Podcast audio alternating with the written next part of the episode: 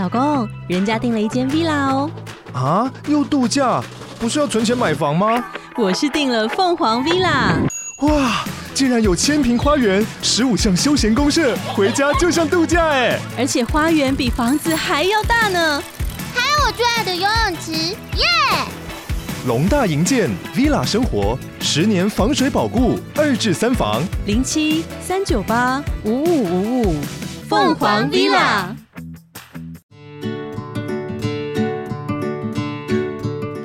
Hello，大家好，我是美貌与才华都没有，只懂星座的小鱼。我们的上升星座系列终于完成了，然后今天呢，在讲的这一集呢，就是上升落在了白羊座还有天秤座这一集。那节目的一开始，不免俗都要呼吁一下大家。我们持续在泽泽募资到十一月八号的今日宜小聊二零二三年星座日历，麻烦大家多多支持。明年你想走花路，人生不再卡卡的这本日历的毒鸡汤，还有每个月都有很精辟的星座语录，都可以让你明年直接上天堂，很多事情不再想不开，好不好？所以资讯栏的链接点下去就可以看一下啊！哇，明年那个文案写得多有趣。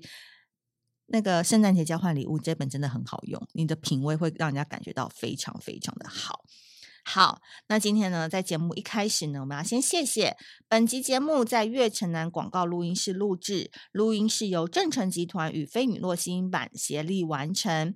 更多正成集团影音器材以及菲米洛吸音版的资讯，请下滑节目资讯栏。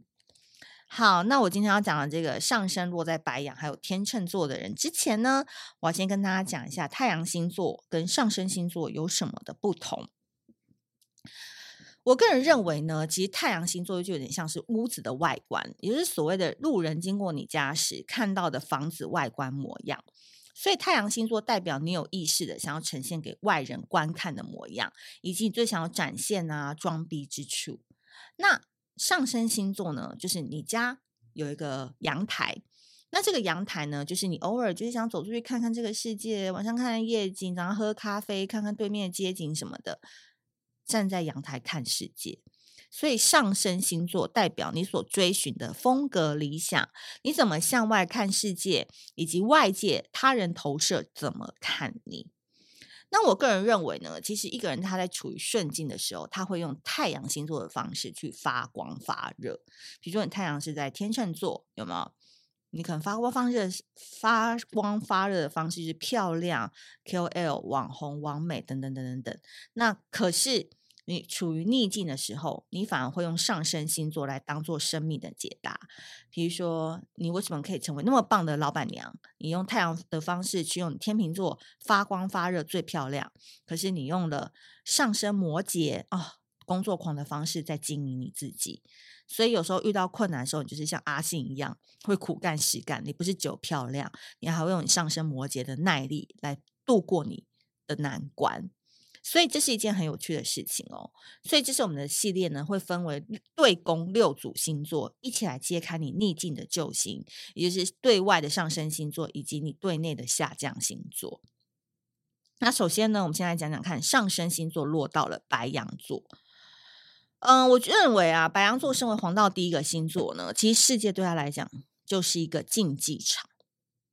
其实太阳星座落到白羊座的人，他其实没那么大胆的。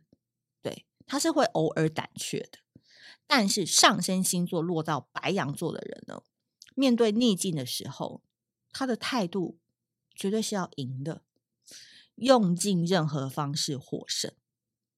所以上升白羊的人呢，常常都会把自己累成一条狗，却不自知，因为他们真的就是，如果是公司的老板，他们就是真的加班比谁都晚，然后可能整个团队都已经烂成泥了。他也没有要 fire 任何一个人，就他一个人往前冲，可是后面只有拖油瓶这样子，因为他们永远都有驱动力，而这个驱动力必须是他们的目标。没有目标的人生，上升白羊的人眼神就会很暗淡，他会觉得整个人生是索然无味的。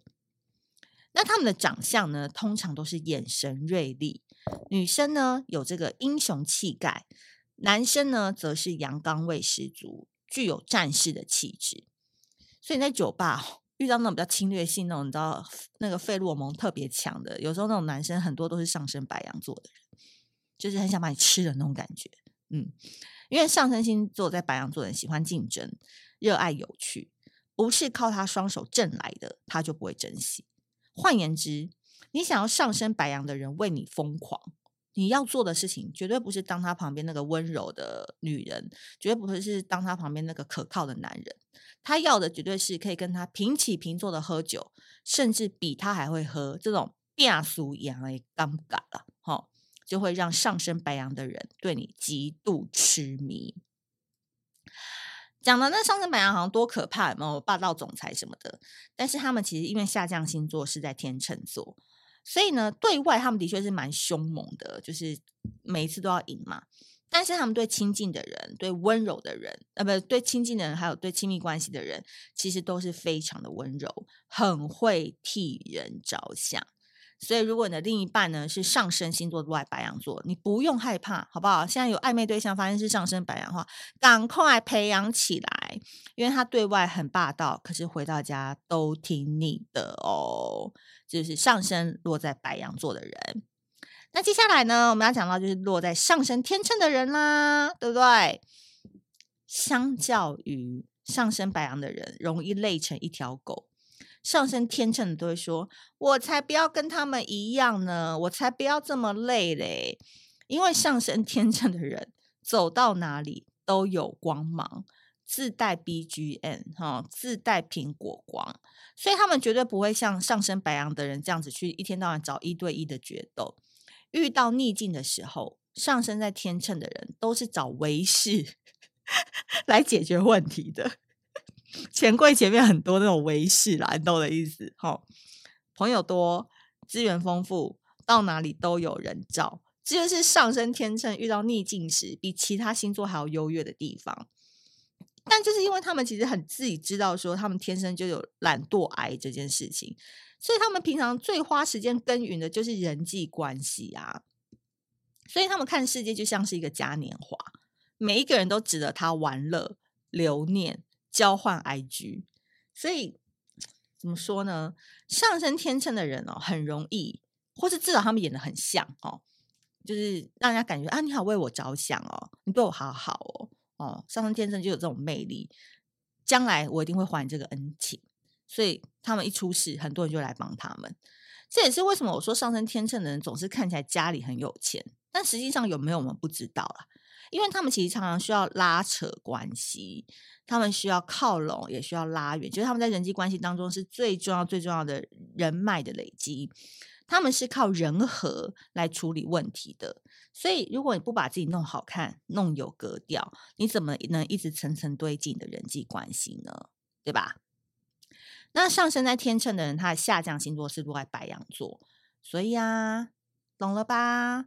很多事情都是一体两面的，你这一天听得懂上升跟下降星座，你就知道有人对外面很好，对内可能就没有那么好；有人对外非常的凶，可他对内就超级好的，真的是一体两面。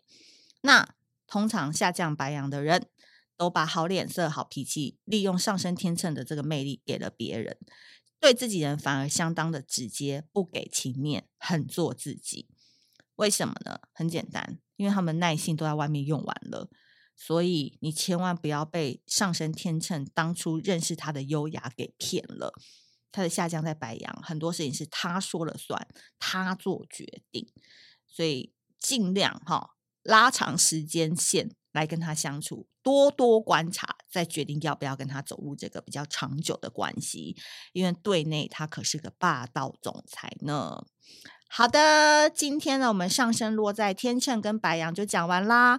如果你听完这一集就说哇，原来我是有这样的德性，哇，原来我在爱情或者是人际关系当中有这样的镜头，都欢迎来多多跟我们讨论跟分享。那喜欢这一集的内容的话，记得给我们多多五星好评。那我们下次见，拜拜。